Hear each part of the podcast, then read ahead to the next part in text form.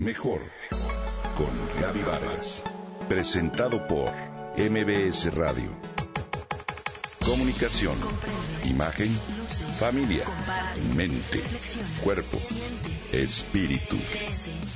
Mejor con Gaby Vargas.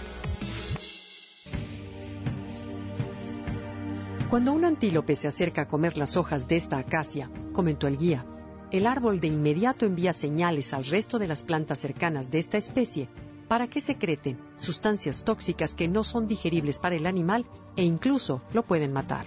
Esta es la manera en que ellas se defienden de sus depredadores. Cuando escuché lo anterior durante un viaje que hicimos en familia, comencé a pensar en la posible inteligencia de las plantas, si se puede llamar así.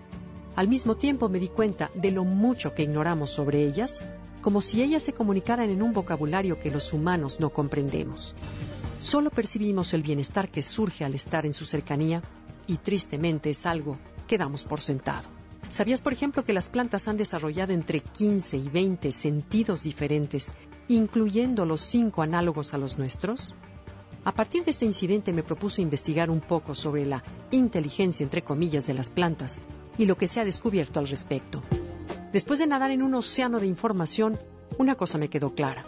Tenemos que voltear a ver a los árboles, a las flores y a las plantas con mucho mayor respeto de lo que hemos hecho hasta ahora.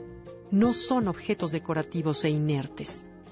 Si mañana desaparecieran las plantas del planeta, en un mes toda la vida se extinguiría porque no habría comida ni oxígeno. Esto lo dice el doctor en biofísica Stefano Macuso, experto en el tema, y agrega, todo el oxígeno que respiramos viene de ellas. Pero si nosotros desapareciéramos, no pasaría absolutamente nada. Quien es dependiente está en una situación inferior, ¿no es cierto? Estas verdades quisiera gritárselas a Miguel Mancera al ver con tristeza que su gobierno derriba cientos y cientos de árboles en el Paseo de la Reforma y palmeras en Avenida Mazarik, como si esta ciudad no necesitara de ellos con urgencia para contrarrestar la contaminación y evitar ser enterrados en una ciudad de concreto y asfalto. Pero regresemos a lo que se ha descubierto sobre la inteligencia de las plantas.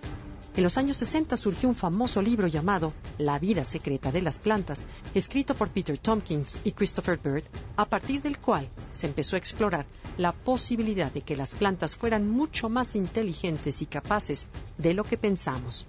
Aunque en aquellos tiempos muchos científicos lo tomaron como una idea New Age sin fundamento.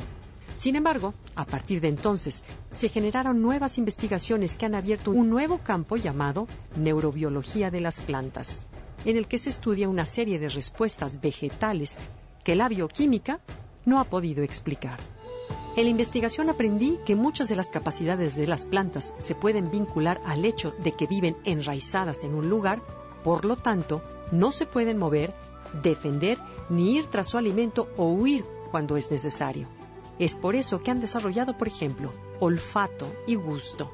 Ellas perciben y responden a químicos en el aire o en sus cuerpos. Vista, reaccionan a longitudes de onda de luz y de sombra.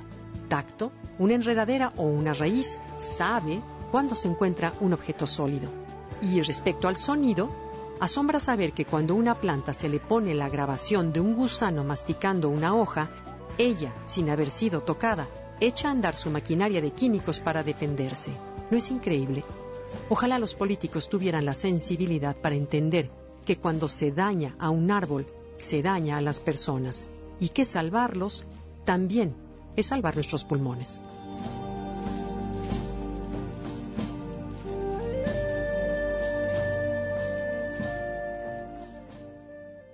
Comenta y comparte a través de Twitter. Gaby-Vargas.